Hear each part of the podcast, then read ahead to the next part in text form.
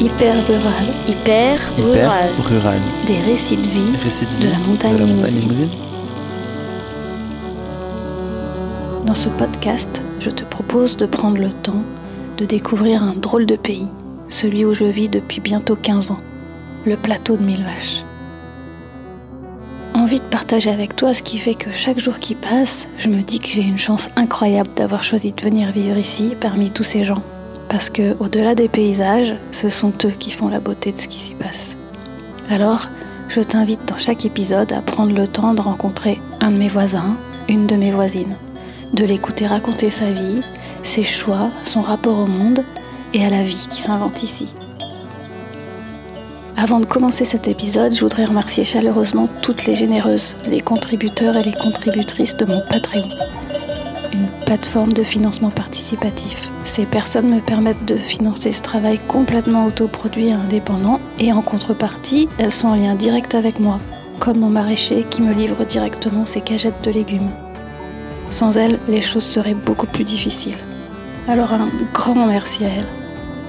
Et si tu as envie de rejoindre notre joyeuse petite communauté et de suivre de très près mon travail, les dessous de la création de ce podcast, de mes films documentaires et même d'une série à venir, d'avoir accès aux épisodes d'Hyper Rural en avant-première et à des bonus, alors abonne-toi à patreon.com slash Laetitia Carton. Alors aujourd'hui, je vais rencontrer Danielle. Danielle, elle habite dans une petite maison en bois, un chalet, sur la route de Tarnac, à la sortie de mon village. Et Danielle, elle est née ici, à Faux-la-Montagne, dans une maison sur la place du village. Il y a 76 ans. J'adore parler avec Danielle. Elle a un caractère très fort, bien trempé, et elle a une sacrée gouaille. Et surtout, elle adore parler de ses souvenirs.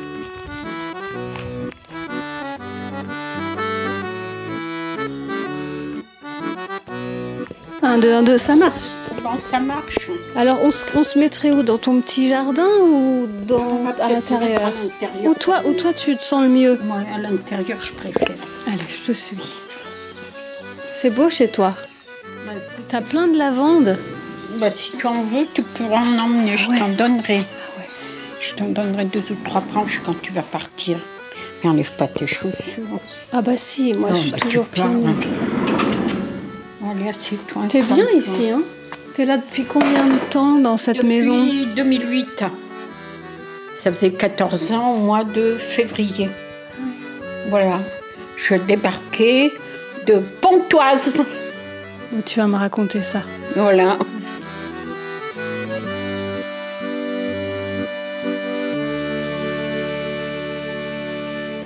Est-ce que tu sais sous quel président de la République tu es né? Ah bah écoute, c'était 46. Hein. Mais alors après le président de la République de 46, alors là, euh, je, te, je dirais une bêtise. Enfin bon, c'est sous les années de Gaulle. hein. De toute façon, ils nous avaient libérés. On était libres, nous étions français. Puisque 46, c'était la, la, la France était libérée, c'était fini. hein. Les hommes, ils se sont lâchés. Parce que 46, il y en avait quelques-uns à Faude qui étaient nés en 46. hein. On était nombreux. hein. Bon, alors ça, c'est l'épisode bah, après-guerre. hein. C'était un peu logique. Euh, bah, dans cette famille, il y avait déjà trois enfants quand je suis arrivée. J'avais ma sœur aînée qui était née en 33, mon frère Jeannot qui était né en 35 et mon frère Claude qui était né en 39. Alors eux, ils ont vécu, ils ont vécu ce passage euh, difficile parce que bon, bon. Mais donc toi, tu es né à Faux, tu es une vraie Falloise. Ah mais moi je suis née- tous, on est tous nés à Faux, mes frères et mes sœurs tous. Ma mère a dû naître, elle doit être née à Arzaguet, ma mère, je pense. Mais moi, je suis, je suis vraiment de Faux-la-Montagne. Et t'es né dans quelle maison de Faux-la-Montagne Alors, sur la place, tu vois la maison de chez Tarade. En continuité de cette maison, il y avait une grande bâtisse qui faisait la, enfin qui montait où il y a la poste Et ça, ça faisait le retour par derrière. C'est une ancienne ferme, je pense, mais il y avait une maison, une maison d'habitation. Alors une grande maison avec trois familles quand même. Hein. Il y avait en dessous, en dessous de chez ma mère, enfin nous on n'avait qu'une seule pièce. Hein. Une seule pièce, il y avait déjà trois enfants. Moi j'arrivais, alors, en sachant que ma sœur aînée, elle allait souvent chez grand-mère, donc mettons deux enfants, et moi j'arrivais. Mais cette grande pièce, elle faisait tout. Hein. Euh, cuisine, salle à manger, dormir. Mes parents avaient un lit. Nous, on avait un lit, un lit peut-être de 140, mais pour plusieurs enfants. Et on a toujours dormi comme ça, quoi. Et sans eau, hein, parce que la fontaine était en bas. C'est rigolo de dire ça. Euh, mais ça ne nous a pas traumatisés, alors c'est bien. on faisait sa toilette, euh, il y avait une bouilloire en permanence sur le petit poêle, on se lavait comme ça. Bon, alors toutes les semaines, peut-être pas parce que c'est compliqué, mais on avait des douches dans le baquet à poêle dans la maison. Bon, après, c'était la vie de cette époque-là. Nous, nous on s'en foutait, nous, tout ça. Ma mère, elle a accouché sur place. Écoute, personne n'en garde de mauvais souvenirs, alors c'est drôlement bien. Tu te rends compte la différence avec aujourd'hui où tu vis dans une maison Bien euh, sûr. Mais moi, je m'en rends compte. Mais si tu veux, à cette époque-là, c'était pas pareil. On n'avait pas. D'abord, on connaissait pas la ville. On n'avait jamais mis les pieds en ville. Hein. Moi, je suis arrivée. Bon, j'habitais ici. Après, j'étais en pension à Saint-Léonard de l'Aubla, mais j'étais en pension. Une fois, j'étais à Limoges pour passer mon CAP, machin. La ville, je connaissais rien. Mais faux, c'était un gros bourg, il y ah, avait de la vie. Hein. Il y avait, je ne sais pas combien il y avait, mais il y avait plus de 1000 habitants hein, avec les villages. Mais les villages, ils étaient tous, euh, toutes les maisons, il y avait quelqu'un dedans. Hein. C'est plus comme maintenant, hein. c'est pas trois par-ci, trois par-là. Hein. Les villages, ils avaient beaucoup d'habitants. Mais c'était un gros bourg. Un, gros bourg, oui, c'était un gros bourg. Tu avais beaucoup de commerce, euh, tu avais la foire tous les mois. Euh, quand même, euh, ils amenaient bon, le gars des chaussures descendaient, des vêtements. Tu avais tout ce qu'il te fallait comme tu voulais, quand tu voulais. Et ça, c'est un truc que j'ai découvert en arrivant ici, c'est qu'ici, on dit le bourg et les villages. Euh, chez moi, le village, c'est où il y a l'église, où il y a le, ce qu'on appelle le bourg ici. Et, les, les, ce qu'on appelle ici les villages, nous, on dit les hameaux. Voilà, les hameaux. Mais bon, euh, nous, on a toujours dit le bourg et les villages. Parce que j'ai une de mes filles qui habite Montpellier, enfin à côté de Montpellier, ça c'est Mogu. Elle me dit, c'est un petit village. Je dis arrête. Je dis c'est une ville. Mais tu vois comme quoi. Euh, mais bon, ici, ça a toujours été le bourg de Faux-la-Montagne et les villages, le village d'Arzaïel, le village de Plazané et tout ça. Mais il y avait énormément de monde. Hein. On a été plus de 1000 habitants, ça j'en suis sûre. Hein. Et alors, les enfants, par contre, il n'y avait pas une école dans chaque village. C'est tous les enfants de tous les ah villages venaient à l'école du bourg. Tous les enfants venaient à pied en galoche, ou plus ou moins belge aussi, les pauvres. Et était comme hiver. Hein. Hiver, il fallait vraiment qu'il fasse mauvais pour qu'ils puissent pas venir. Hein. Mais en général, ils étaient toujours là. Mais quand on voit les distances entre les villages et le bourg, bon, Plazané encore, ça pouvait peut-être passer. Mais Trijoulet, Loudouéné, Arzaillé, il fallait se taper 5 kilomètres. Hein. Alors il y avait des chemins de traverse, tu sais, ça coupait par la montagne. Mais quand même, euh, moi je dis que moi je me plais, moi je me plains pas hein, parce qu'ils étaient courageux quand même. Hein. T'imagines maintenant on leur dit il n'y a plus de bagnole, vous venez à pied. Ils viennent plus à l'école, hein, je les connais les moments. Ils voudront plus venir.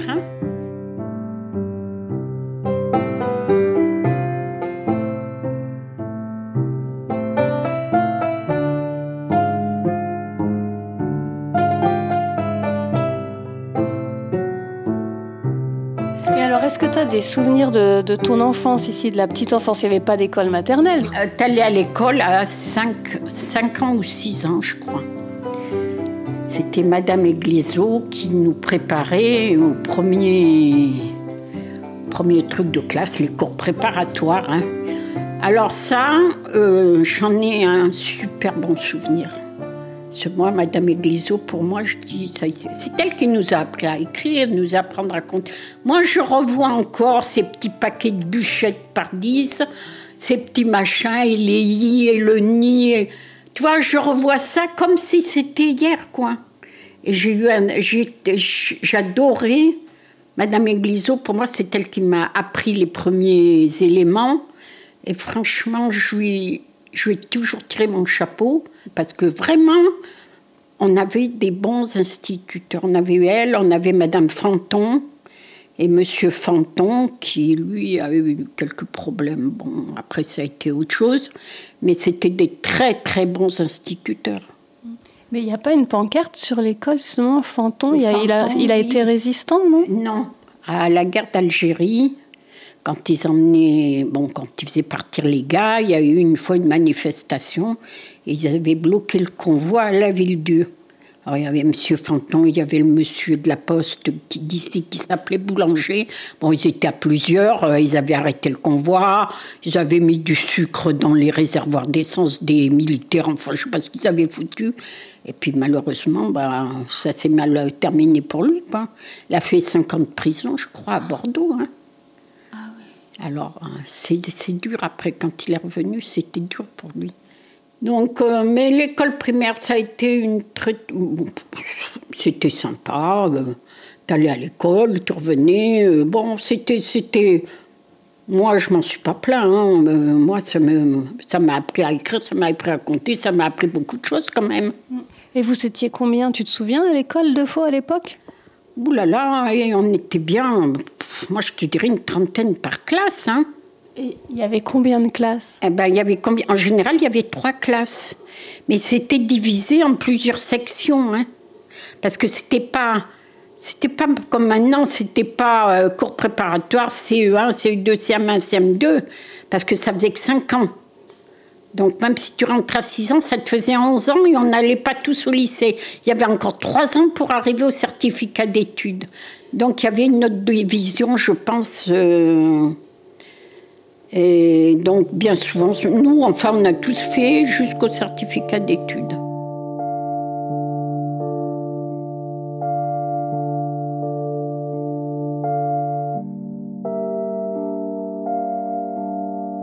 On n'a pas regretté cette enfance qui.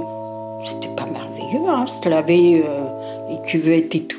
Et à, au Noël, à un Noël, euh, mon père était dans les barrages, tu avais une entreprise, alors je ne me rappelle plus du nom, qui les avait embauchés, qui avait fait des cadeaux de Noël aux enfants des ouvriers. Ben, à cette époque-là, c'était les années 50, hein, ben, c'était quand même bien évolué. Et ce Noël-là, je me suis retrouvée avec.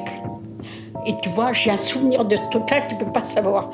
C'était trois panneaux roses, et il y avait une baignoire, de l'eau qui coulait dans la baignoire, le lavabo, les toilettes, tout ce que j'avais pas chez moi. Mais en miniature. Et mais en miniature, un truc de poupée. Tu savais ça Alors ça, ça m'avait touchée. J'avais trouvé ça que c'était le bonheur. Et je te jure que ce jouet, mais il est resté gravé là. C'est marrant, hein Tu l'as plus Non, je l'ai plus parce que je sais pas ce qu'on en a fait. Bon, après, nous, on est partis. Hein. Un jour à Nounours. Un nounours, on avait un nounours pour trois, hein, quand même. Bon, quoi. Le nounours, il avait vécu déjà. Hein. Il avait été tiraillé. Et un soir, je sais pas ce qu'il nous a pris, les trois frangines. Et tout le monde tirait, voulait le nounours et voulait un morceau. Mais tu sais, c'était des trucs empaillés. Et ma mère a eu peur que ça pète et que ça soit dans le lit. On était couchés. La colère l'a prise. Elle s'est levée, a attrapé le nounours et elle l'a collé dans le feu. Elle l'a fait brûler. Mais qui était. Tu fais ça maintenant, mais les gosses, ils te font un procès. Hein. Alors bon, bah écoute, hein, on s'était un peu dissipé, bah tant pis. Le lendemain matin, t'en as une, je sais pas laquelle de trois, qui a dit Eh bon, nounours, il s'est transformé en cendre, ferme-la, paf Le problème a été réglé. Après, il avait raison. C'était son moment de repos, elle n'avait pas envie qu'on lui casse les pieds. Euh, à ça, je m'en souviendrai toujours. Et c'était qui tes amis? Ah ben, les copains d'école. Hein. Il y avait la famille d'Alucha pas loin sur la place. Bon, elle avait une fille, un garçon, deux autres filles. Bon, ben, on habitait ici, donc. euh, mais tu avais des gosses dans le bourg, il y en avait plein de bourg, des gosses. Hein. Et on jouait dehors. Alors, parce que. euh, et les manettes, là, les, ça n'existait pas. Hein. Alors, on jouait. On avait nos périodes euh, corde à sauter, euh, osselet, balle, jongler, des périodes cache-cache, des périodes billes. On jouait, on avait nos périodes. Alors on sortait notre matériel et puis on jouait, on jouait. On était tout le temps dehors. Tout le temps. Ben, les logements étaient petits. La rue, c'était notre euh, terrain de jeu. Hein. Puis cache-cache, il y avait des belles cachettes. Hein. Passais par les rues de derrière, tu rentrais dans les venelles. non, mais voilà, c'était c'était comme ça. Hein. Et euh, tu rêvais à quoi quand tu étais une petite fille? Oh, je rêvais à quoi? Oh là, mais tu sais, hein, je t'avoue quelque chose. hein. J'ai joué à la poupée longtemps, moi, avec les filles de Lucha d'ailleurs. On avait 14-15 ans, mais on jouait encore à la poupée. Comme quoi, aujourd'hui, ça a bien changé. Elle joue en vrai maintenant. C'est pour ça que je dis, on a eu une belle enfance. Je trouve que l'enfance d'aujourd'hui, euh, c'est trop proche de, de la vie d'adulte. Voilà. Moi, ça m'a pas gêné hein, de jouer à la poupée jusqu'à ça. Puis on avait des jeux de société quand il faisait pas beau. Ma mère aimait bien, aimait bien jouer aux jeux de société. Au nain jaune, au Monopoly, euh, aux petits chevaux. On a toujours euh, joué à quelque chose, quoi. Et ils faisaient quoi tes parents? Alors moi, ma mère, ben, elle nous a élevés. Bon, elle a fait des bricoles, elle a travaillé à l'école de- pour faire le ménage. Bon, des, petits boulots comme ça. hein. Et mon père, eh ben, il a fait beaucoup bûcheron. Au moment des barrages, eh ben, il a travaillé avec les sociétés qui montaient les barrages. Ça, ça a été une belle époque. Tous les hommes y ont été embauchés dans ces... Dans ce, attends, il y a eu le barrage de Faux, il y a eu le Chamet, il y a eu... Mais il y a eu Vassivière. Après, les hommes, ont- moi je me souviens, à Vassivière, mon père a dû y travailler parce qu'il restait toute la semaine à Péral-Château. Et il rentrait que le samedi et le dimanche. Parce qu'il n'avait qu'une mobilette ou peut-être même un vélo à cette époque-là. Ah non, ça a amené du boulot, hein. Puis bon, il devait être quand même mieux payé que. Ah non, ça a été une belle époque pour Faux-la-Montagne. hein. La salle des fêtes, bon, maintenant, bien sûr qu'elle a été rénovée, mais c'était l'entreprise de maçonnerie qu'il avait offerte à la mairie de Faux, qu'il avait construite en cadeau, enfin en, en remerciement. euh, donc, euh, c'était génial, quoi. Puis voilà, il a fait sa vie comme ça, hein, des petits. C'était pas des petits boulots, c'était des boulots, mais bon, c'était des boulots qui étaient difficiles, hein, parce que les forêts et tout ça, c'est des boulots pénibles. hein. Il n'y avait pas les engins qu'il y a maintenant, hein, c'est pas du tout pareil. hein. Est-ce que tu dirais aujourd'hui qu'à l'époque vous étiez pauvre? Non, j'ai jamais ressenti ça, moi, parce qu'on avait à manger. Bon, mon, mon père pêchait, il chassait, donc ça aidait, mais on avait à manger. euh. Ben, il privilégiait la nourriture aussi, parce que les vacances, ben, c'était les vacances à Faux-la-Montagne, hein, parce que tu- ils avaient pas de, il pas de voiture. euh. Mais c'est, ça m'a pas gêné moi, parce qu'on était toujours, euh, on était toujours dans le même milieu. On voyait pas le, on voyait pas les villes, ce qui s'y passait, comment ça se passait. Donc on n'en avait pas envie, on connaissait pas. On suffisait avec ce qu'on avait, puis ça allait très bien. hein. Et dans le village, tu, tu sentais que tout le monde était comme toi. Il n'y avait pas des gens qui justement avaient beaucoup d'argent, partaient en vacances. Il y en avait qui avaient de l'argent, mais partir en vacances ici, ça se faisait pas. Ça se faisait pas. Ils fermaient jamais les magasins. hein. Ça ne se faisait pas. Les vacances, c'était les vacances de l'école, et puis il y avait les gosses dans la rue, et puis voilà.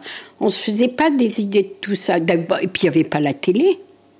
T'avais que la radio, donc la radio, bah, ça bataillait, on s'en foutait, nous. Hein. T'avais pas des images de l'extérieur comme tu as maintenant.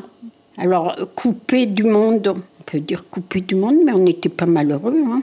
Et puis on s'en foutait en plus. Ça, c'est sûr et certain. hein. Et alors, tu avais envie de faire quoi quand tu serais grande?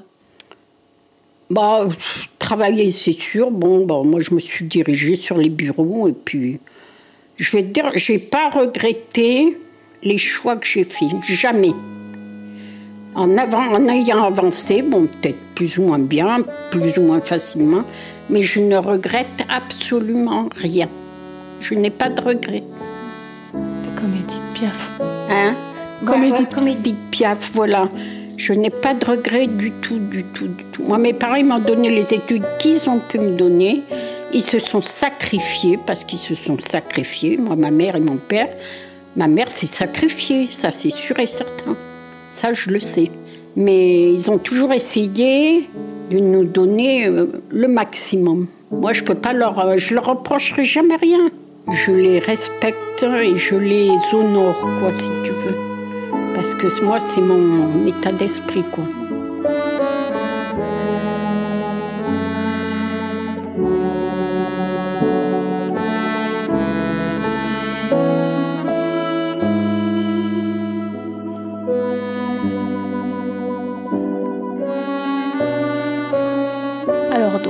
Fait ton cer- t'as passé ton certificat d'études à suis. Et après, j'étais à Saint-Léonard de Noblat euh, pour mes études de, de secrétaire, là, de machin de bureau. Et très bonne école. Un ancien couvent à Saint-Léonard, un très très bel établissement, strict. Mais ça, c'était comme ça. Tu avais une tenue pour sortir euh, le dimanche. Tu avais une tenue parce que nous, on y, on y restait un mois parce qu'il fallait prendre un taxi à Émoutier pour remonter à Faux. On était plusieurs, mais ça revenait trop cher aux parents. Donc le sacrifice, c'était on faisait la valise, on partait pour un mois et on revenait. Et sur un week-end, on lavait le linge, on le repassait et hop, la valise était refaite. Et ça ne m'a pas traumatisé ça non plus. C'était pour moi.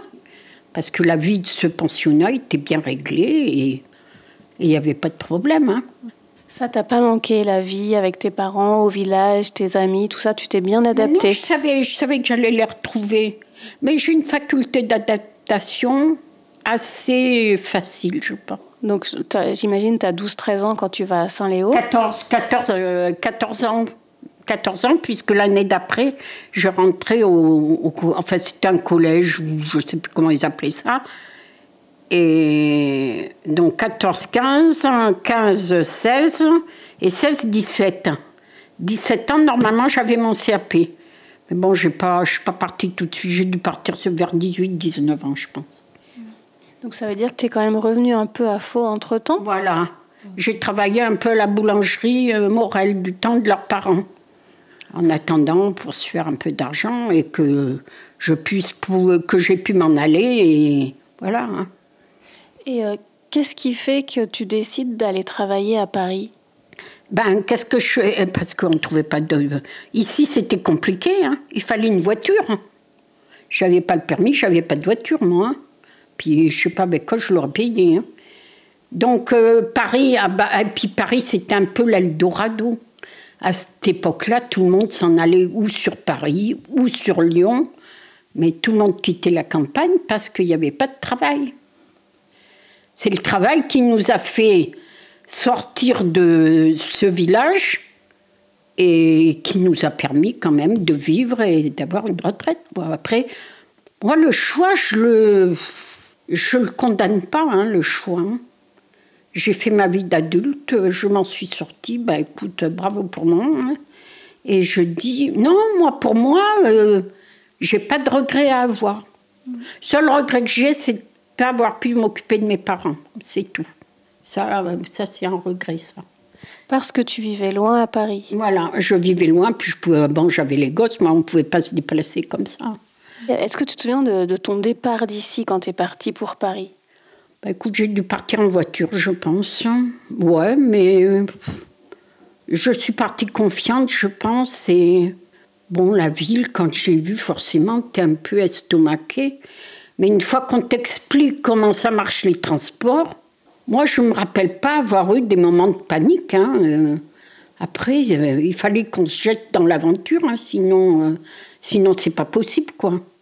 Alors c'était quoi ton premier travail? Ben, c'était dans une entreprise de menuiserie.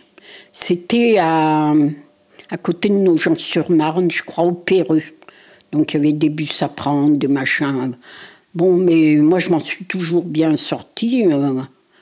Après, j'ai été travailler dans chez un transporteur dans le 13e arrondissement, rue Dunois. Et après ça, où c'est que j'ai été? Après, ça devient un peu plus compliqué pour se relayer tout ça, mais normalement, j'arrive à retrouver mon parcours. J'ai dû travailler après dans le 17e dans une agence de publicité. De là, je me suis trouvée après avec cinq mômes euh, en 75 et 76, donc euh, il a fallu lever le pied. Donc j'ai gardé les gosses. Je suis montée là. Alors à ce moment-là, j'ai quitté Paris. Je suis montée habiter euh, en Seine-et-Marne. Mitry-le-Neuf. Après, j'étais à Villeparisis. Il y avait des HLM. J'étais là-bas. Et puis dans les années 80, et après en 87, quand mon père est décédé, j'étais à Cormeil-en-Parisis, dans le Val d'Oise. Mais bon, j'avais repris à travailler moi après. Parce que dans les années 80, j'en ai eu un petit peu marre. J'ai dit, moi, ma mère m'a donné, fait faire des études. Il n'est pas question que je, je n'ai pas de retraite et que je sois à charge. J'ai dit, je ne veux pas. J'ai dit donc, je reprends à travailler. ça faisait dix ans que j'avais arrêté là. J'ai eu une appréhension quand même, parce que ça avait évolué, parce qu'il fallait se remettre dans le bas. En même temps, on ne peut pas vraiment dire que tu t'étais arrêté de travailler. Si tu avais cinq enfants, tu travaillais beaucoup. Oui, mais bon, pour moi, je travaillais plus. Mais après, euh, bon, là, moi, à faire les petits plats, puis les gosses commençaient à dire ben, on va voir les copains. Puis moi, j'étais comme un con, là, toute seule à faire des gâteaux et à bouffer. J'ai dit, moi, les petits plats, les petits gâteaux, vous en boufferez un peu moins. Et j'ai dit, je repars bosser. Alors, bon, c'était pas trop content, mais tant pis. Hein. Et puis après, je me suis lancée dans l'aventure. J'ai recommencé en intérim pour me refaire la main. Et puis, au bout d'un moment, je suis arrivée à trouver des, à trouver des places. Et je suis partie du privé euh, en 80.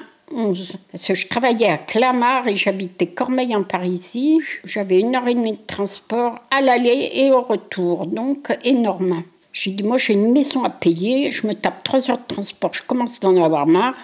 J'ai dit, moi je donne ma démission et je vais chercher autre chose.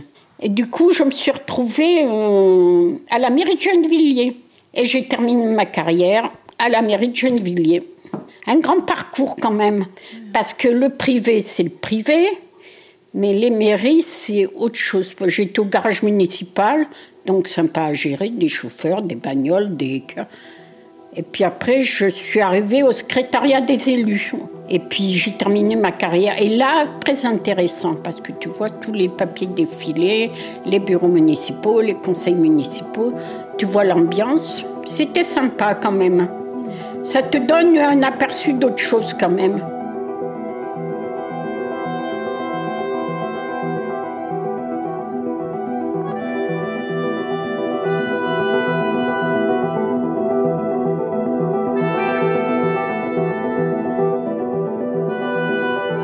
Et euh, si on revient à ton arrivée à Paris, euh, donc c'était les années 60 Ouais, ouais, ouais c'est les années 60. Alors, attends, pour tout te dire, euh, oui, c'est les années 60. En 68, on était à Paris, alors. Euh, et là, là j'ai su ce que c'était Paris. Hein. parce que j'habitais dans le 8e rue du Faubourg Saint-Honoré, s'il te plaît, mais dans une chambre de bonne. Mais je m'en foutais, le quartier il était super. On n'était pas loin des grands boulevards, on n'était pas loin des Champs-Élysées. Putain, c'était une pâtisserie, pâtisserie d'Aloyau. C'était la, c'était le summum. Mais j'ai, je montais les étages, je m'en foutais moi. Hein. Et ton, ton, salaire de secrétaire, il te permettait de vivre bien à cette époque à Paris? Bah, moi, je dis, moi, je dis que oui. Bah, on n'avait pas des salaires mirobolants. Hein. Moi, je me rappelle plus, hein, mais c'était pas des grosses sommes. Hein. Mais bon, on s'en sortait. Euh. Par contre, la 68, euh, bah oui, une fois que la pagaille a été mise, il bah, fallait marcher à pied quand même. Hein. Et eh ben, la, rue de la rue du Faubourg Saint-Honoré pour aller dans le 13e, en dessous de la place d'Italie, là, et eh ben, je te dis qu'il y avait une trotte. Hein. Et eh ben, tous les jours, je m'en allais à pied, je rentrais à pied et j'en avais un petit peu marre à la fin. Et tu te souviens de quoi d'autre de 68 ben, La grosse pagaille, quoi. Et tu vivais seule dans ta petite chambre de bonne encore à l'époque Je ne sais pas si j'avais ma soeur Bernadette. Parce que ma soeur Bernadette, après, euh, bah, elle était née deux ans après, moi, donc après, elle m'a rejoint pour travailler sur la région parisienne. Et est-ce qu'il y avait une, une, espèce de solidarité entre tous les gens de la Creuse et de Faux qui étaient à Paris? Vous vous retrouviez? Est-ce qu'il y avait quand même un réseau où vous étiez chacun un peu, un peu pour soi? Moi, j'étais hébergée euh, chez une fille, euh, Le Noir, et elle, elle était concierge dans cet immeuble rue du Faubourg Saint-Honoré. Et c'est pour ça que j'avais eu cette chambre de bonne. Euh, après, une chambre, hein, un petit coin de cuisine dans le couloir des conneries, quoi. C'était pas des appartements, mais on s'en foutait, hein. Tu parles. Mais vous vous retrouviez pas entre gens de la Creuse à Paris? Non, pas vraiment. Moi, si on se retrouvait, ben, c'était par hasard ou parce qu'on savait qu'ils étaient là et qu'ils étaient à telle adresse. Hein, mais non, parce qu'on avait fait d'autres connaissances. On se voyait l'été, on disait bah tiens, je suis à telle adresse, euh, voilà. Et puis et tu revenais quand même à faux ou pas du bah, tout? Je suis revenue euh, dans la mesure du possible, mais moi avec cinq enfants, euh, mes parents ne pouvaient pas nous loger. Hein. Donc si je revenais, c'était pour la Toussaint, pour mettre des fleurs, mais bon, après les derniers temps, ben, on prenait des gîtes, on louait des gîtes, mais tu ne pouvais pas non plus faire des frais comme ça tout le temps, quoi. es resté longtemps dans ta petite chambre de bonne euh, rue du Faubourg Saint-Honoré? Bah écoute, euh, j'ai connu Claude en 69. Tu l'as rencontré où, Claude? Euh, Dans un bal. Dans un bal, on voulait aller danser sous l'Olympia, mais c'était au mois de juillet, c'était fermé, et on s'était retrouvés, je sais plus à quel à quel dancing, je sais plus à quel endroit, et je l'avais trouvé là, Claude. Et lui aussi, il avait, été, il avait essayé ce jour-là d'aller à l'Olympia, c'était fermé. Enfin bon, il y avait eu des coïncidences euh, marrantes. Et c'est ton premier amoureux ou tu avais déjà eu des histoires d'amour avant? Non, premier. Premier, non, non. Je n'étais pas une cavaleuse, moi. J'aurais joué encore avec mes poupées. J'étais tranquille. Non, non, non, non. De... Non, on allait danser, on aimait bien aller danser. On allait à Charenton, le pont, là-bas, il y avait une espèce de petite guinguette aussi. Des fois, on y allait, on, on, s'y plaisait bien là-bas. J'ai dû le. Quand il m'a invité à danser, j'ai dû le refaire au moins trois ou quatre fois. Parce que j'en avais pas envie, c'est tout. Hein. Puis bon, il me l'a dit après, il m'a dit, mais de toute façon, tu m'aurais refusé, après j'aurais abandonné. Oh, bah, j'ai dit, tu fais comme tu veux. Hein. Mais voilà, euh, non, après, bah, tu sais, on a commencé notre vie. Hein, euh, voilà.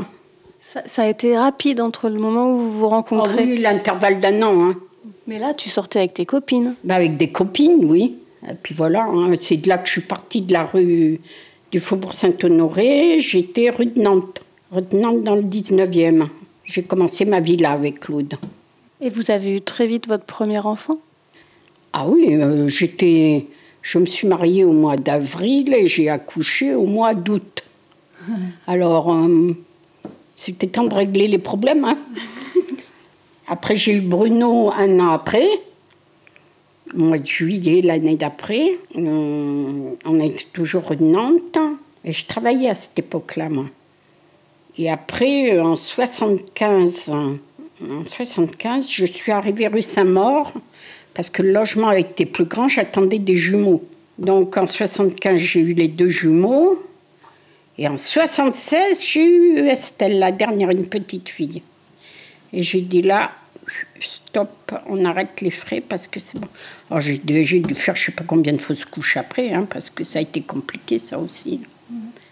Et il n'y avait pas la contraception Il y, y, a eu, il y avait la contraception. C'est 74 euh, Peut-être, oui.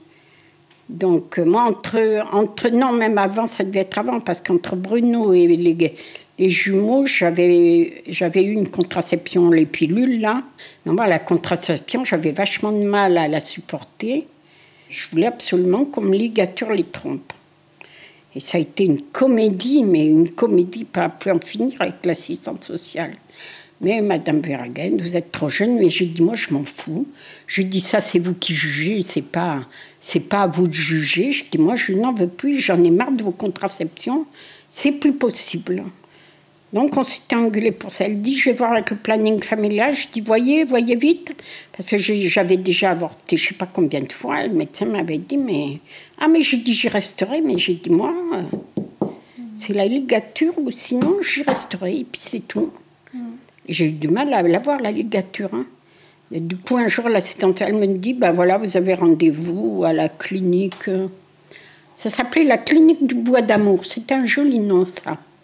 Et le médecin, il s'appelait Transo, je crois, ou un nom comme ça. Et je crois que c'était sur Drancy ou quelque part par là. elle me dit, vous avez un rendez-vous avec le gynéco, là? Bon, je dis d'accord.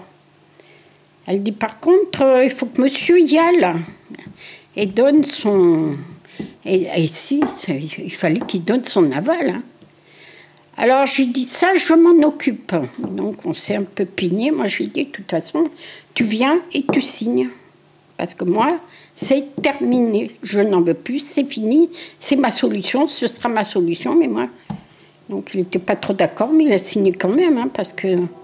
Et de là, on m'a ligaturé, il n'y a jamais plus de problème. Pourquoi il n'était pas d'accord, Claude? Oh, bah, parce qu'il y avait des tas. Bon, dans, ce, dans ces moments-là, tu sais, ils n'étaient pas confiants. Hein. Après, tu pouvais aller te faire baiser euh, à tous les coins de rue. Hein. Ah, c'était surtout pour ça, hein, je pense. moi, ça ne me gênait pas plus que ça. Moi, je savais comment j'étais. Hein. C'était une question de confiance en toi. Voilà. Moi, je savais comment j'étais. Moi, je savais que je n'irais pas courir parce que j'avais, j'avais les trompes ligaturées. Hein. Ça, j'en étais sûre. Bon, un homme, c'est un homme. Hein. Après, voilà. Voilà, ça, cet épisode-là, après, a été terminé. Il n'y a plus d'enfants. Et moi, ça m'allait très bien.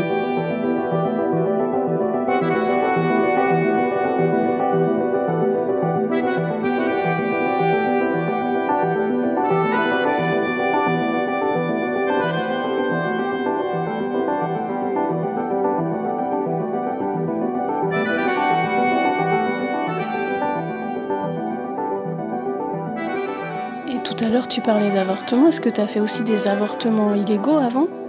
Ah oui euh, Non, illégaux, non, jamais. C'était toujours. Euh, c'était. Euh, tu pouvais te faire avorter. Au moment où la loi est passée, tu pouvais te faire avorter. J'ai ma tante, ben, la maman à Pierre, à Pierre Bouladou. Hein. C'est ce qui lui est arrivé, hein. c'est ce qui l'a fait partir, je crois. Hein. Après, c'est des moments douloureux. c'est. Je pense que c'est un peu caché tout ça, mais bon. Beaucoup, beaucoup de femmes sont mortes à cause de ça dans ces ah, années-là. c'était pas fait, euh, c'était pas fait proprement, hein. Puis c'était des, c'était des charlatans. Puis c'est tout, il hein. faut dire ce qui est. Hein. Ah. Après, il faut pas mettre ta vie en danger non plus, hein. Toi, tu as suivi un peu, de, comme tu étais à Paris, les, les combats féministes avec le MLF, tout ça dans ces années-là? Non, non. Non, moi, le, bon, l'histoire de l'avortement, j'avais su que la loi était passée. Ben, elle est passée, c'est pas compliqué, en 76. Et en 76, moi, je suis tombée enceinte d'Estelle tout de suite euh, après les jumeaux, quoi. Et je voulais me faire, euh, je voulais me faire avorter. Mais on a fait barrière. Hein. Ils ont, ah non, non, mais vous n'êtes pas enceinte, vous n'êtes pas enceinte. Puis au moment où elle a commencé à bouger, ben, j'ai dit, je suis enceinte. J'ai dit, maintenant, c'est bon. J'ai dit, j'en ai marre de ce bordel, on vote des lois, on ne les applique pas. Et eh ben j'ai dit, vous savez pas, puis j'avais dit à Claude, j'ai dit, tu sais pas là, moi je déclare rien du tout à la caisse, je dis pas que je suis enceinte, je dis pas que j'ai un enfant, j'en ai rien à foutre de pognon, je dis, vous l'avez lavé tout dans l'os, et je vais voir personne. Et j'allais voir personne. La concierge de la rue Saint-Maur, combien de fois elle m'a chopé? Elle dit, Daniel, quand même, faut aller. Non, je dis, j'y vais pas. Je dis, foutez-moi la paix. Je dis, je sais comment que ça se passe un accouchement maintenant. Je dis, donc, le moment venu, je vais arriver à l'hôpital et je m'occupe pas si j'ai une place ou pas. J'arrive et on me sert.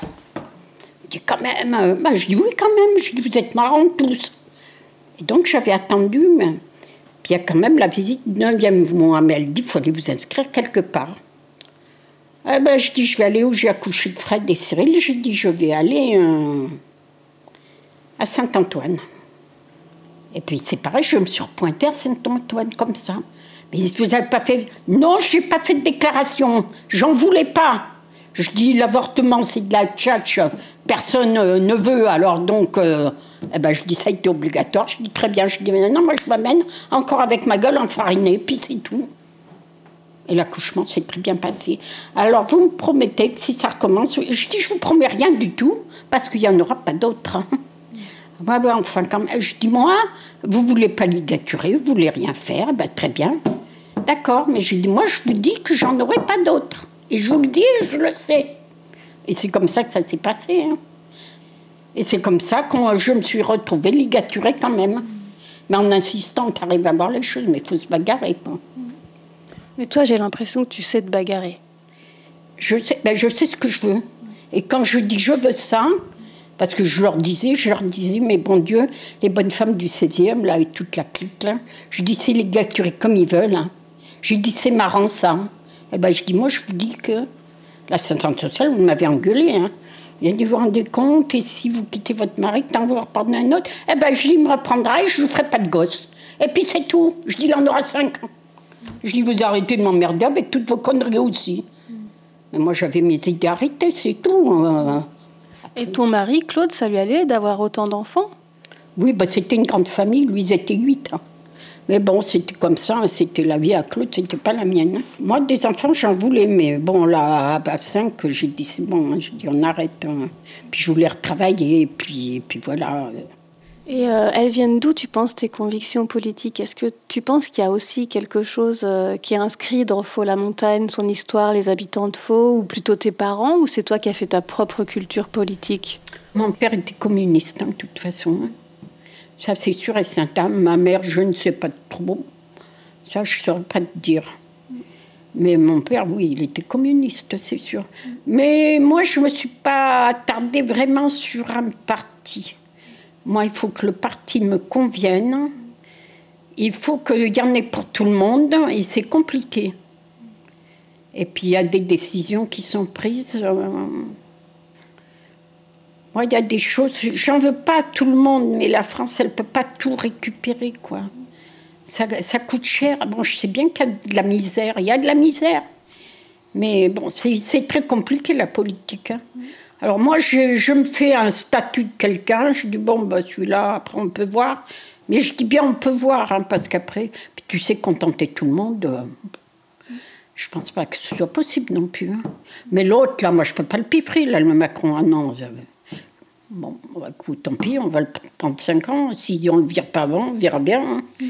Par contre, l'Assemblée nationale, ben, il y a beaucoup de c'est pas des petites gens, mais il y a des gens de la petite société qui sont intrigués. Et je trouve ça, et je trouve ça super. T'as un gilet jaune, le petit rouquin, là. Il est à l'Assemblée nationale. Ben moi, je dis que c'est bien. Ils vont pouvoir ouvrir un peu leur gamelle. Et puis, puis ce qui est bien, c'est que toute la droite, là, tous ces vieux croutons, là, euh, qui sont les comptes en banque jusque-là, eh ben, c'est bien qu'ils savent bien dégager. Moi, là, je suis contente. Parce que tu sais, hein, tous ces grands-là qui parlent, mais qui connaissent quoi de la vie? Que dalle, hein Ils ont toujours eu des sabots en or, alors ça va, quoi. Au bout d'un moment, c'est bon. Voilà, moi, je suis pour une justice euh, la plus juste possible. Je suis très humaine. Euh, j'aime beaucoup aider. Je, moi, c'est gratuit, mais c'est pour moi, c'est ma béa. Je vais voir Solange tous les jours. elle a 92 ans. Je veux pas qu'elle parte avec de la peine. Je veux qu'elle soit tranquille eh ben, je m'arrange pour euh, faire un petit cadeau par-ci, un bout de poisson. Elle m'engueule. Elle me dit oui, mais je dis, chut, je dis tais-toi. Moi, ça me fait plaisir. Alors, mais voilà, moi, euh, aider, moi, je peux aider. Hein, il n'y a pas de souci. Hein. Et c'est quoi pour toi la vie? Ah mais moi la vie moi c'est avoir des enfants, créer une famille, euh, refaire le circuit que les parents ont fait, les grands-parents, c'est ça la vie c'est la suite. Hein, euh. C'est un cercle. Euh, c'est un cercle, oui. Alors avec des avantages, avec des inconvénients, avec des choses qui te plairont ou qui ne te plairont pas, et c'est tout. Hein. Tous les enfants ne sont pas les mêmes non plus. Hein. Voilà. Mais après, il faut vivre, faut vivre intelligemment, sinon. Mais bon, pour tout te dire, moi, je suis contente de mon enfance, je suis contente de ma vie de femme et je suis contente d'être arrivée à la retraite et d'en être arrivée où j'en suis arrivée. Moi, je ne me plains pas. Aujourd'hui, je ne me plains pas. Bon, je n'ai pas une retraite mirovolante, mais avec la pension de reversion à Claude, eh ben, je m'en sors bien. Quand est-ce que tu es revenue ici? En 2008. J'étais à la retraite en 2007. bon, j'ai dit, moi, Paris, c'est bon. Je fiche le camp. Il commençait à y avoir des émeutes sur Sarcelles cette année-là. Euh, ça m'avait fait peur. Moi, j'ai dit, je m'en vais parce que j'ai dit, euh, ça ira de pire en pire. Puis j'ai eu raison. J'ai eu raison de toute façon. Mais tu étais seule à l'époque? Claude était parti? Il était là encore. Il est décédé en 2014, Claude. Claude, il était d'accord pour venir vivre ici à Faux-la-Montagne bah, Il était d'accord. Au départ, il était d'accord. À la fin, bon, il se plaisait plus ou moins. Moi, c'était mon village natal. Je l'ai imposé, c'est tout. Après, voilà, c'était comme ça. Il disait tout le temps Je n'ai pas d'attache, nulle part. Et c'est vrai qu'il n'avait pas d'attache. C'était une famille disloquée. Euh, puis elle a été disloquée jusqu'au bout. Hein avec des hauts, des bas, euh, beaucoup de bas que de hauts. Euh, ça n'a pas été facile. Hein. Et pourquoi tu es revenu ici? Bah Parce que c'était mon village. Et puis c'était mes racines. Il y a les tombes de mes grands-parents, il y a les tombes de mes parents. Il fallait que je revienne. Moi, je suis très attachée à tout ça. Toi, tu veux être enterrée ici? Ah bah j'ai que j'ai mon caveau, moi, ici. Ah ouais, ouais, ouais. Je dis, je retrouverai mes parents et mes grands-parents.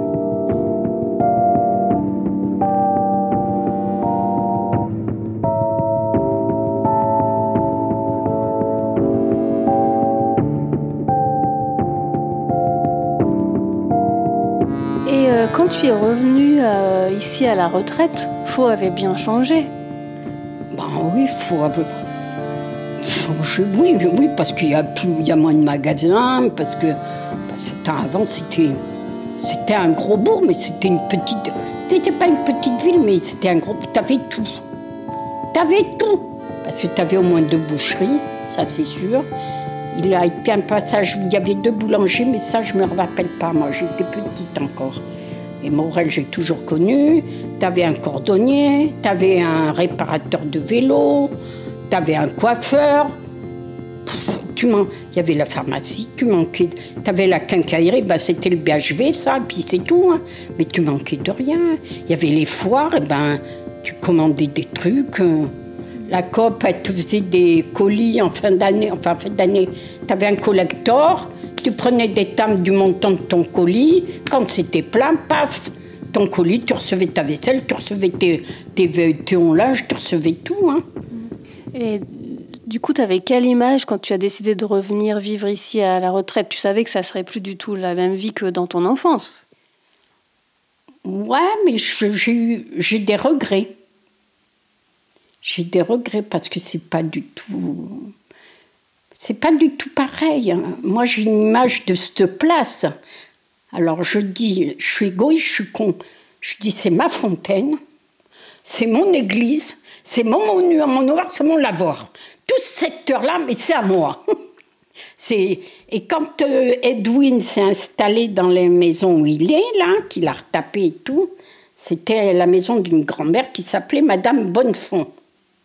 Alors après fermé, euh, tu voyais plus rien, avais le jour où il a rallumé la cheminée, je descendais au bourg, j'ai vu fumer cette cheminée, ça m'a été droit au cœur.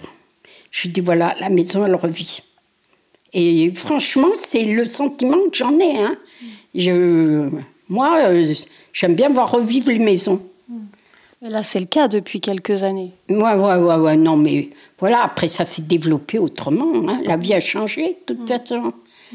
Mais tout compte fait, notre vie d'avant, on la regrette.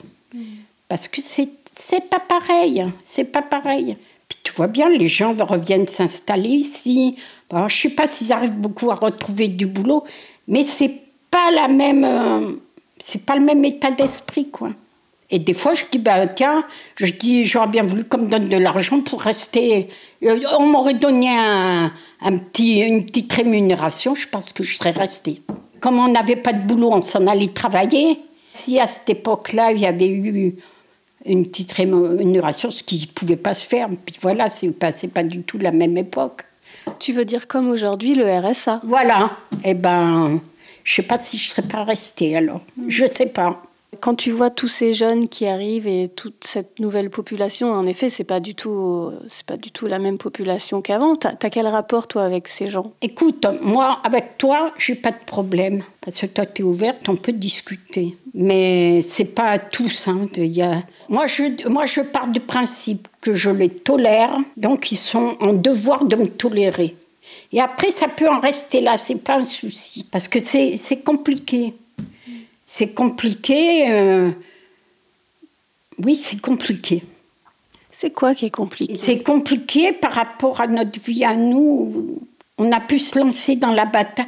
Alors maintenant, je je vois peut-être pas les comment te dire, je vois peut-être pas les inconvénients qu'ils ont. Je les, mais je pense que c'est beaucoup plus difficile maintenant pour euh, pour travailler, pour s'installer. Euh, ils n'ont pas une approche comme nous de la vie. C'est pas pareil.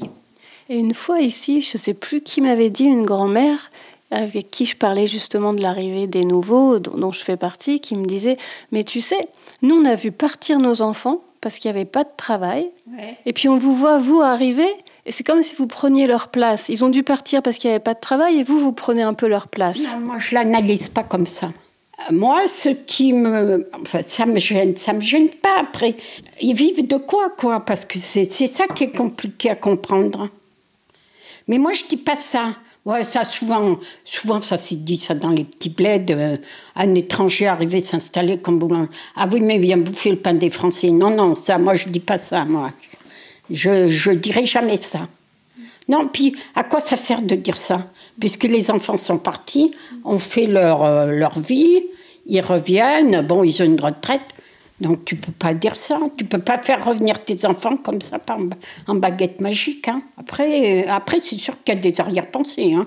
Mais bon, après, moi, dans, dans la mesure où ça me gêne pas plus que ça, après tout le monde a le droit de vivre ou l'envie de vivre. Mais par contre, il faut pas trop déranger aussi la vie des anciens, quoi. Enfin, déranger, entre guillemets, mais il faut les respecter, quoi. faut pas qu'on sente qu'on est, qu'on est de trop. Et plus vite on s'en ira, mieux ce sera, quoi. C'est ça que j'ai pas envie de ressentir. Mais tu le sens, ça, des fois? Ben, des moments, je dis, des fois, on doit les gêner quand même. En... Après, je vois pas en quoi on gêne, mais bon, après, c'est des sentiments. Mais, bon, dans l'ensemble, je suis bien. que moi, je, je, vois bien quand je regarde les chiffres de toute la Creuse qu'on est quand même un petit cas particulier. Parce qu'il y a plein de villages de la Creuse où il y a l'école qui ferme, il n'y a plus de commerce. Mais l'école ne ferme pas, pourquoi? Parce que tous ces gens qui sont arrivés, ils, avaient des, ils ont des enfants. Donc c'est ce qui fait la, c'est ce qui maintient l'école à fond. Hein.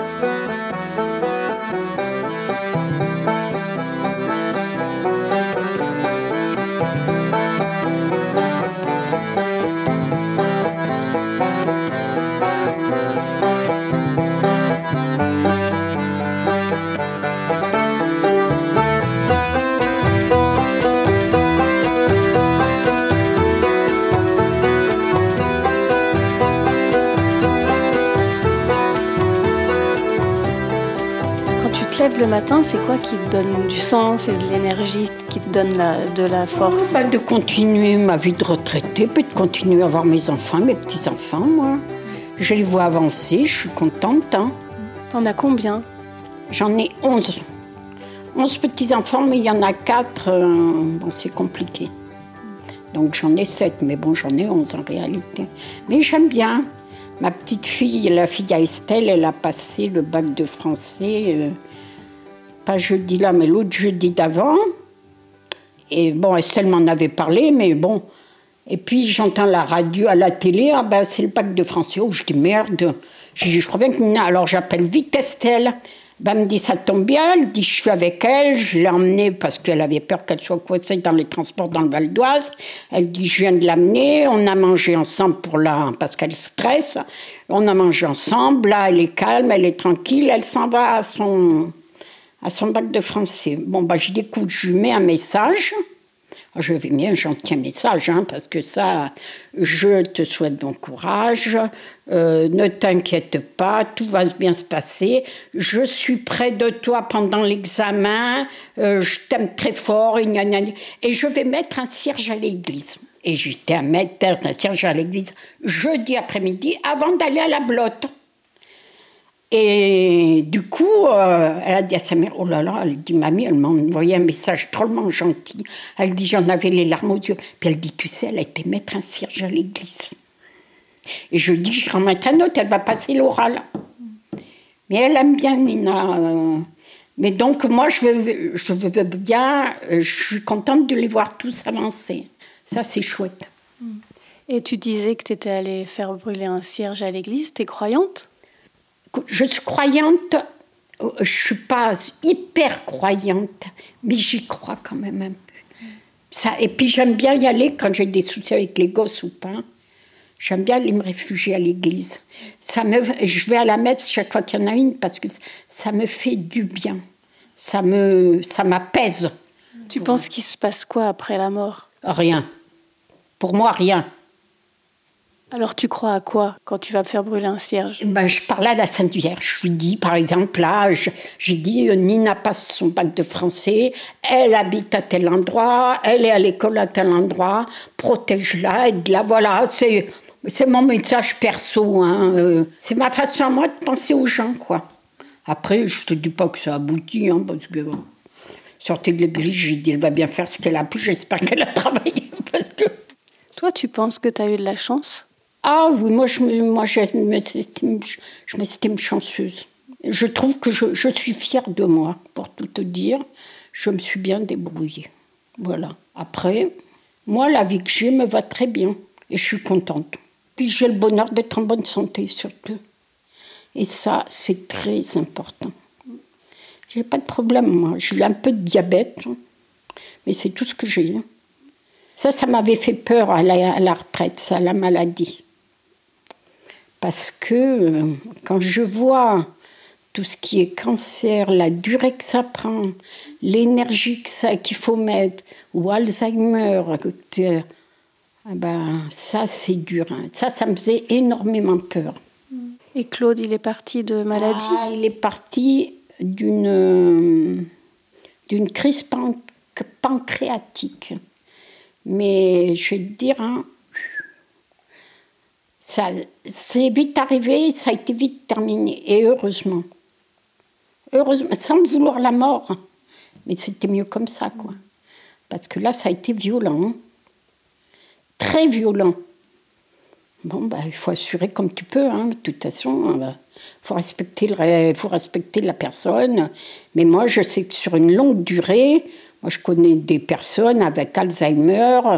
Attends, c'est un combat. Hein. C'est un combat de longue haleine et automatiquement, tu as, à peu près les mêmes âges, à part les cas particuliers. Mais les personnes ont vieilli ensemble et au dernier moment, il y en a un qui va plus bien. Et eh ben c'est lourd, lourd pour la personne qui, qui s'en va, quoi. Mais c'est vachement lourd pour la personne qui accompagne. Hein. Et là, à l'heure d'aujourd'hui, il n'y a pas grand-chose. Hein. Ça, c'est terrible, hein. terrible.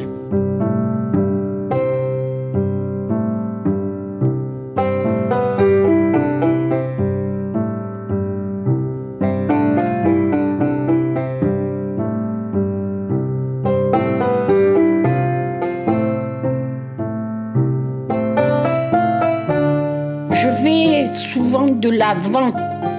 J'ai été souvent de l'avant, ou quand j'étais au fond du trou, que ça allait plus, bon, t'étais au fond du trou, t'es en déprime, bah, qu'est-ce que je faisais? Je pensais à ma grand-mère et mon arrière-grand-mère. Et je disais, ma fille, si elle te voit dans cet état-là, elles vont pas tarder à te passer un coup de pied au cul, t'as intérêt à te manier de remonter. Et à chaque fois, c'est ce qui m'a fait avancer. Je me suis toujours référée à ma grand-mère et mon arrière-grand-mère, tout le temps. Dès qu'il arrivait un pépin, euh, je dis oui, mais je dis c'est pas le tout. Elles veulent pas te voir comme ça. Hein. Je dis elles vont ressortir, tu vas voir qu'elles vont te filer un coup de pied au cul, tu vas remonter vite fait. Comment elle s'appelait ta grand-mère et ton arrière-grand-mère Ma grand-mère, elle s'appelait Cécile et mon arrière-grand-mère, elle s'appelait Marion. Et tu les as bien connues euh, bon, ma, mon arrière-grand-mère, je crois qu'elle est morte en 51. Mais j'ai des souvenirs. Ça a été toujours une femme euh, forte. Euh, et puis, une meneuse de revue, celle-là. Hein. Elle, elle, a, fait chier tout le monde, celle-là aussi. Hein. Puis ça a été important dans la mesure où elle a perdu ses trois fils en, 14-18. Il n'y avait plus personne. Hein. Donc les deux, là, elles se sont retrouvées toutes les deux, euh, sans bonhomme dans la maison, quoi. Démerdez-vous les copines. Hein. C'est pour ça que c'est une référence pour toi, c'était des femmes puissantes. Voilà. Je les ai jamais entendues se plaindre. Jamais. Jamais de dire cette France, oui, voilà. Jamais je. Elles ont, donné, elles ont donné leur fils, l'autre a donné son mari. Mais jamais je les ai entendues se plaindre. Mais ma grand-mère, j'adorais ma grand-mère. Elle était douce, elle était, elle était gentille. À 11 novembre, j'avais été mettre une lanterne sur la tombe de mes grands-parents, pour mon grand-père et tout ça. Puis j'avais allumé, puis il y avait des gens qui passaient avec un petit.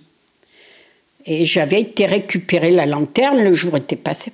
Elle me dit Qu'est-ce que tu fais avec ta lanterne? Ben, Je dis Je la ramène, je l'ai ramenée, je la ramène du cimetière. Et pourquoi tu la ramènes? Ben, Je dis Parce que je la rentre, je veux la mettre à l'abri. Ah bon? Et pourquoi tu as mis une lanterne Alors? Je vais expliquer le 11 novembre. Oh, ça me faisait rire, poser des questions, puis c'est rigolé. Bon, mais pour moi, c'est. Claude, je vais lui mettre une bougie. À à la date de sa mort ou à son anniversaire. J'aime bien descendre ma petite lanterne et leur mettre. Là, j'ai ma sœur qui est décédée au mois de janvier, ma sœur aînée. Mais la petite table, il y a une photo, il y a une bougie. Tous les premiers, chaque mois, j'allume ma bougie, je mets un, un, tout petit bouquet de fleurs. moi, c'est ça. Il faut que. Je pense à elle et puis c'est ça. Et ça me va bien comme ça. C'est mon histoire à moi, c'est à moi, ça m'appartient, puis voilà. Voilà ma petite Laetitia, Daniel la romantique. T'es romantique? Moi, je suis, je suis très fleur bleue.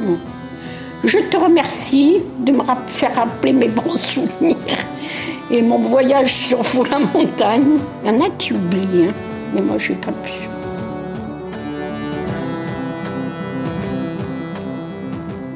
Voilà, c'était le nouvel épisode d'Hyper Rural, un podcast totalement autoproduit. Je remercie tout particulièrement Julien Padovani qui continue à créer et à nous offrir généreusement ses sublimes musiques qui donnent toute son âme au podcast. Merci aussi à Nicolas Joly pour le mixage au scalpel et aux petits oignons. Un grand merci aussi à Julien Cernobori pour tous ses conseils et Victoire Toyon. Ils m'inspirent tellement tous les deux. Je vous recommande chaudement leur podcast Cerno l'anti-enquête et Les couilles et le cœur sur la table. Si tu aimes hyper rural, parle-en autour de toi. Et surtout, si tu n'y habites pas encore, retourne vivre à la campagne.